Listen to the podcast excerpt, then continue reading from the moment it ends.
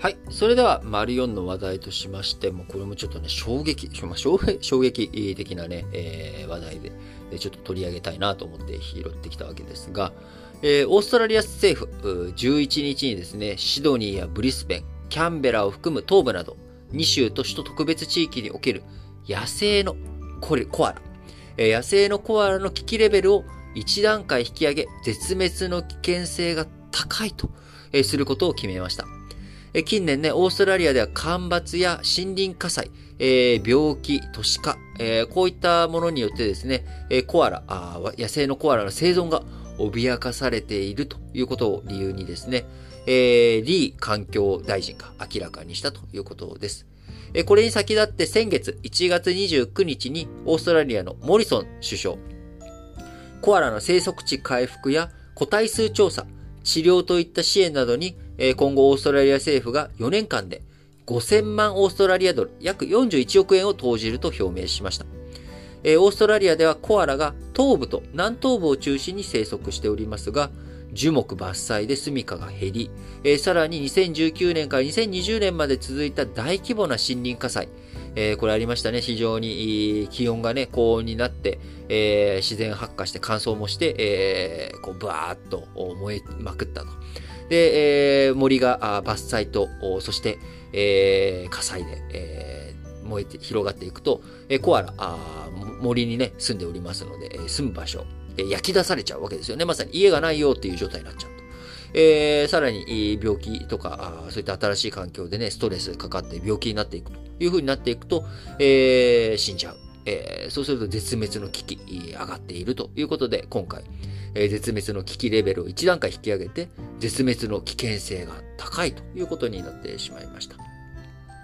えー AAP 通信によりますと、オーストラリアの東部、ニューサウスウェールズ州では、コアラの数が20年以上前の2001年ですね。2001年に比べ33%から61%減少したと推定されています。どもうとんでもないことですよね、これ。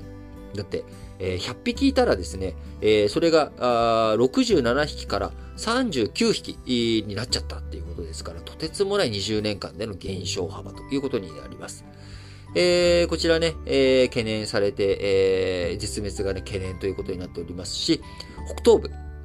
えークイーンズランド州でも、えー同じ時期に半分以上減ったとされるということで、えーこちら私今ね、日経新聞読んでるんですけども、日経新聞26面の社会面、えーつぶらな瞳のコアラがですね、うん、僕、住処が減っちゃったよっていう顔でね、えー向いて、えーいるというような感じです。まあ、これ2006年の写真らしいですけどね。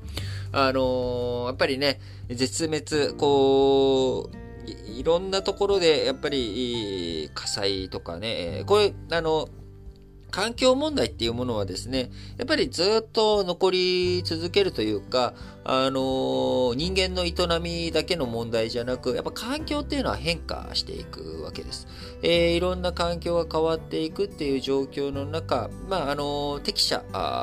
生存っていう話じゃないですけれども、やっぱりそこにどう対応していくのか、えーそして、えーそれをね、まあ、自然の流れで、それで絶滅するならば、しょうがないじゃない。ではなくて、やっぱりどういうふうにそれを助け合っていくか、えー他の種とですね、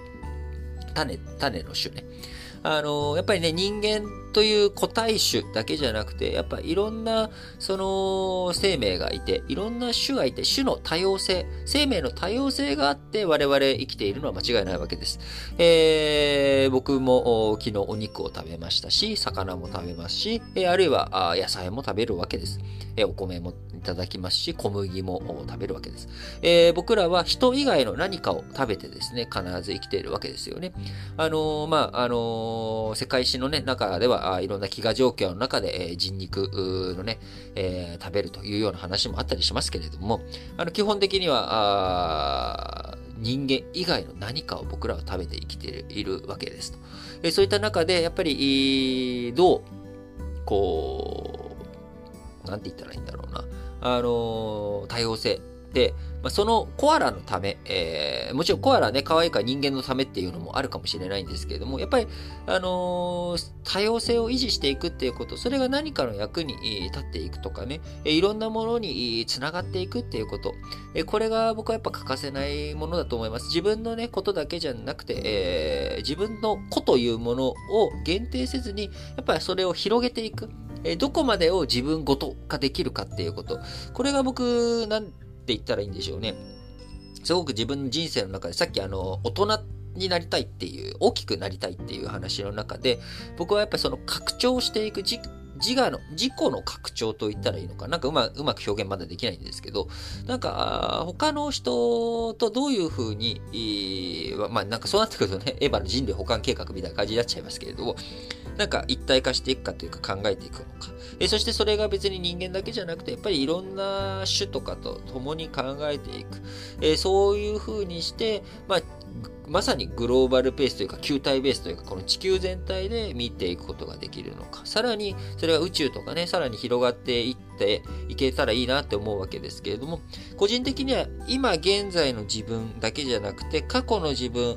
未来の自分と